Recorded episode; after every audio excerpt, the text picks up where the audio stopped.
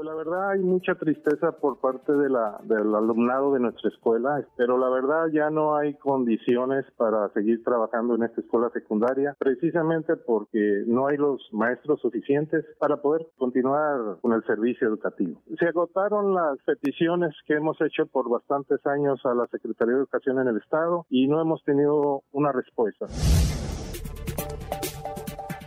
Bueno, eh, lo platicábamos, el caso de la secundaria federal Melchor Ocampo allá en Buenavista, Tomatlán, lleva eh, cuatro días ya de haber cerrado, son más de 500 alumnos, son 501 alumnos para ser precisas. Ayer platicábamos con Gandhi Rentería Cortés, el director de la escuela de Buenavista, Tomatlán, eh, y pues no les, no les eh, no le resuelve la Secretaría de, eh, del Estado de Michoacán.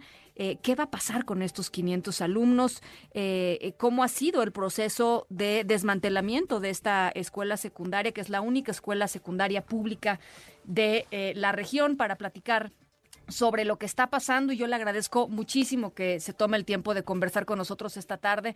Eh, María Azucena Zaragoza, la señora María Azucena Zaragoza, mamá de Marco, un estudiante afectado por el cierre de la secundaria federal eh, Melchor Ocampo allá en Buenavista, Tomatlán. Eh, buenas tardes, María Azucena. Buenas tardes. ¿Cómo está? Para ti, ¿cómo, ¿cómo están los cómo están los chicos? Primero que nada, preguntarle. Ay, pues es una situación bien bien difícil, la verdad.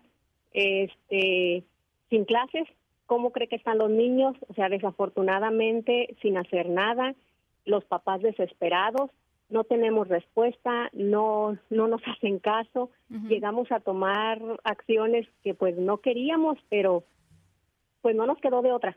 Queremos ser escuchados. Sí.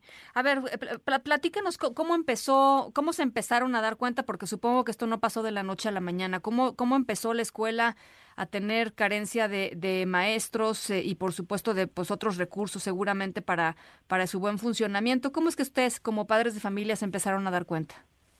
Mire, desafortunadamente con la pandemia, pues no acudíamos a la escuela. Entonces haga de cuenta que nosotros, pues no estábamos este, enterados al 100% de cómo se trabajaba, porque pues les enviaban los maestros sus trabajos por WhatsApp a los niños, se trabajaba en casa, aparentemente todo bien. El problema en, este, lo empezamos a ver, a notar, cuando regresaron a, clase, en donde iba, yo mandaba a mi hijo a la escuela y mamá, este, nos, nos tocó salir temprano porque no hay maestro. ¿Por qué? No, es que ya no está el maestro, ya se fue. Ah, bueno, eh, otro día y vuelve a salir temprano el niño y eran constantes las, las llegadas temprano a casa. Este, muchos salimos a trabajar, entonces el niño llegaba y, no había nadie en casa. Claro. Este, esto le diré el año pasado. Empezó el ciclo escolar, el director nos llamó a reunión y nos puso al tanto a los padres de familia de que efectivamente estaban haciendo falta maestros aparte del personal de intendencia, secretarios, no tenemos subdirector en la escuela. Este, y fue cuando ya los papás, pues así como que, ¿cómo es posible que no haya maestros? El, el director nos, nos dice, nos, nos aclara ahí que él ya tiene, desde que llegó el director tiene poco prácticamente en la escuela, no sé, dos, tres años, este, que desde que él llegó ha estado pidiendo esos maestros que faltan y no los hacen llegar. Al contrario, el año pasado, por ejemplo, mi hijo tenía una maestra de historia que pidió su cambio, se lo dieron y, la, ya no mandaron repuesto. Entonces, eso es lo que nos está pasando. ¿Y entonces quién les da historia, María Azucena? ¿Quién les da...? No hay nadie. Cuando tienen historia, váyanse a su casa, porque no hay maestro. Eh, ¿Qué les dice el gobierno del estado? ¿Qué les dice la Secretaría de Educación? Entiendo que el, digamos el director ha sido el primer canal de comunicación, pero ustedes ya tomaron pues cartas en el asunto y hay alguien que ha ido a platicar con ustedes. Mire, eh, una persona este, estuvo hoy con nosotros. Este, tenemos tomada la presidencia municipal aquí del municipio. Este, estuvo una persona pero esta persona que vino no nos resuelve nada. Nada más vino a decir que él era portavoz de la Secretaría de Educación, pero que él en sus manos no tenía el poder de hacer absolutamente nada. Entonces, eso no nos sirve. Nosotros entonces le dijimos a esta persona, pues, que nos comunique o que venga quien sí nos pueda resolver el problema. Claro. ¿Están ustedes entonces tomando la, la, presidencia municipal? Sí, todos los padres de familia de la secundaria Melchor Ocampo tenemos tomada la presidencia municipal, la tenemos cerrada y no la vamos a soltar hasta que tengamos nuestros maestros en la escuela, porque estamos cansados. Precisamente el problema no es de ayer ni de hace un mes, el problema tiene años. Y es un y es un problema además que seguramente a ustedes les preocupa mucho más eh, en el contexto pues de la criminalidad que se vive en la región, ¿no? Supongo, María Susana, ¿no? O sea, dejar a los niños ahí sueltos pues es un es un riesgo enorme, ¿no? Sí, sí, exactamente. Y sabemos perfecto, están en una edad muy vulnerable. O sea, es la edad más difícil. Si para nosotros como papás es difícil este, educarlos, controlarlos, imagínense sin tener un estudio, sin tener esas bases de la escuela. O sea, es bien complicado, bien triste, la verdad. Eh, eh, el presidente municipal, eh, ¿qué, les, ¿qué, les, dice María Susana? Él también podría, pues, de alguna manera intervenir, apoyar, este, buscar una reunión urgente con el gobierno del estado. No lo sé, algo. Hasta hoy nos dio la cara, se presentó ahí porque mm, primero nos habían dicho que iban a venir personas de, de la capital, de Morelia, a hablar con nosotros y que nos iban a resolver. Le digo que nada más mandaron a este señor, que era algo de la región, eh, y el presidente eh, se acercó y por fin habló con nosotros. Él nos dijo, que se supone que mañana viene una subdirectora o algo así de la Secretaría de Educación del Estado. Esperemos y sea cierto, porque esa es otra de las cosas. O sea, nos dicen algo y no lo cumplen. La, la Secretaría de Educación del Estado de Michoacán sacó un comunicado eh, eh, y mire, se, lo, voy a leer rápidamente para que pues esté enterada. Dice, eh, la Secretaría trabaja para atender la denuncia de falta de maestros en la secundaria federal Melchor Ocampo en el municipio de Buenavista. Dice, directivos, maestros, padres de familia y autoridades educativas de la Subsecretaría de Educación Básica, así como otras áreas involucradas en el tema, ya mantienen el diálogo. Se revisa puntualmente la causa de la falta de maestros en dicho plantel para así a proceder a solucionar la situación, detectando en una primera instancia si los maestros ya asignados a dicha escuela se están presentando a laborar, es decir, si van los maestros o no a trabajar. Dice el gobierno de Michoacán refrenda su compromiso con la educación, y después dice de manera puntual para el nivel secundaria, la Secretaría de Educación del Estado ha atendido esta problemática en días recientes, también en otros en otros municipios que son La Piedad, Zaguayo, Zamora y Jiquilpan. O sea, ellos dicen que están en diálogo y que están por solucionarlo, eh, doña María Azucena. Pues no sé con quién estén dialogando. Con nosotros no han venido a dialogar. Hasta hoy el presidente municipal nos dijo que mañana vendrá personal.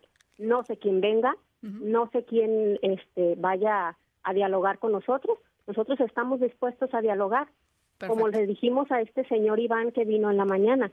O sea, queremos ver los maestros aquí. Queremos que haya el compromiso porque de palabras nos han dicho bastante y no cumplen. El día que nosotros tomamos la presidencia, eh, yo tuve de hecho una llamada. Yo soy nada más portavoz de los padres de familia. Hicimos una llamada con la directora general, creo, de las secundarias, y la señora simplemente nos dijo que no está en sus manos este problema. Asumió en la llamada ahí que reconoce el problema que hay, no nada más en la secundaria Melchor Ocampo, en muchísimas más escuelas, de falta de maestros, y no hacen nada. O sea, entonces, ¿quién nos, ¿quién nos va a hacer caso? ¿Quién nos ayuda? Hay maestros en la escuela, tenemos maestros que dan los talleres, están de estructuras metálicas, hay un taller de taquimecanografía, que eran personas aquí del pueblo este, que estaban dando esas clases. Duraron años dando la clase sin recibir un solo peso. Se cansaron. ¿Quién trabaja sin que le paguen? O sea, dejaron el trabajo, ¿sí? Porque nunca por parte del, del gobierno, no sé a quién le corresponda, eh, les dieron su pago. Pues la Secretaría de Educación del Estado, al gobierno del Estado, María Susana. Eh, a ellos les corresponde. A ellos les corresponde. Eh, los, los chicos eh, de ánimo, ¿cómo están, María Susana? Debe ser brutal. O sea, porque además después de la pandemia, que de por sí ya fue muy brutal, eh, pues ahora esto, ¿no? Sí, están desilusionados. Hay de todo. Hay quienes luchan, los, o sea, hubiera visto ayer hicimos una marcha por el pueblo, el ánimo de los niños, o sea, gritando, exigiendo, queremos maestros, queremos maestros, gritaban. O sea, porque ellos también tienen el deseo, están ansiosos por volver a la escuela. Hay otros a lo mejor que se muestran indiferentes, que para ellos, ah, está bien, no me importa, qué bueno, mejor me voy a trabajar, me voy al campo. Pero los papás no queremos eso. los papás queremos que estudien, queremos darles esas armas, esas herramientas a nuestros hijos para defenderse en la vida. Y bueno, pues esto, crecer en, en Buenavista, Tomatlán, eh, en un lugar pues plagado de, de, crimen, ¿no? Con muchísima gente muy buena, por supuesto, María Azucena, pero con, una, con unos niveles de violencia eh, tremendos, no debe ser nada sencillo. Así es, es difícil, pues es muy, muy difícil, la verdad. Pues le, agradezco muchísimo, María Susana. Mañana vamos a estar muy pendientes, nos comunicamos eh, eh, con usted de nueva cuenta para ver si efectivamente fueron las personas del gobierno del estado que tendrían que haber ido. Eh, y, el lunes, pues nos echamos otra, otra llamada, ¿le parece? Claro que sí, con gusto. Para ver si ya se, se de alguna manera se empezó a, solucionar este, este problema, pero bueno, ahí, ahí están. No están solos, además, María Susana. Gracias. Ay, muchísimas gracias. Gracias, eh, que, todo salga bien. Las 5 de la tarde con 29 minutos.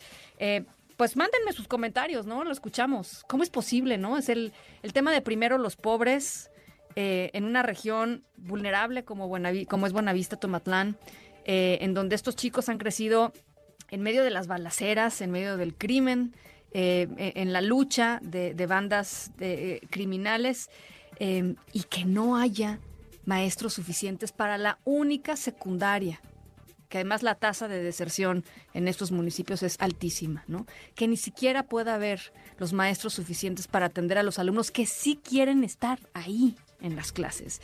Y pensando que la educación es el único camino que hay para poderse, o el camino más, eh, pues, factible para poderse superar en la vida y que no haya maestros, de veras. Eh, por supuesto, hemos intentado hablar con la Secretaría de Educación del Estado. No hemos tenido respuesta todavía. Eh, los micrófonos abiertos para poder platicar y poder entender la problemática y poder entender pues por dónde van las soluciones para estas personas que de veras es increíble que el primero los pobres se traduzca en esto, en nada, ¿no? En nada, en algunos de los lugares más em, pues plagados de violencia y de pobreza del país.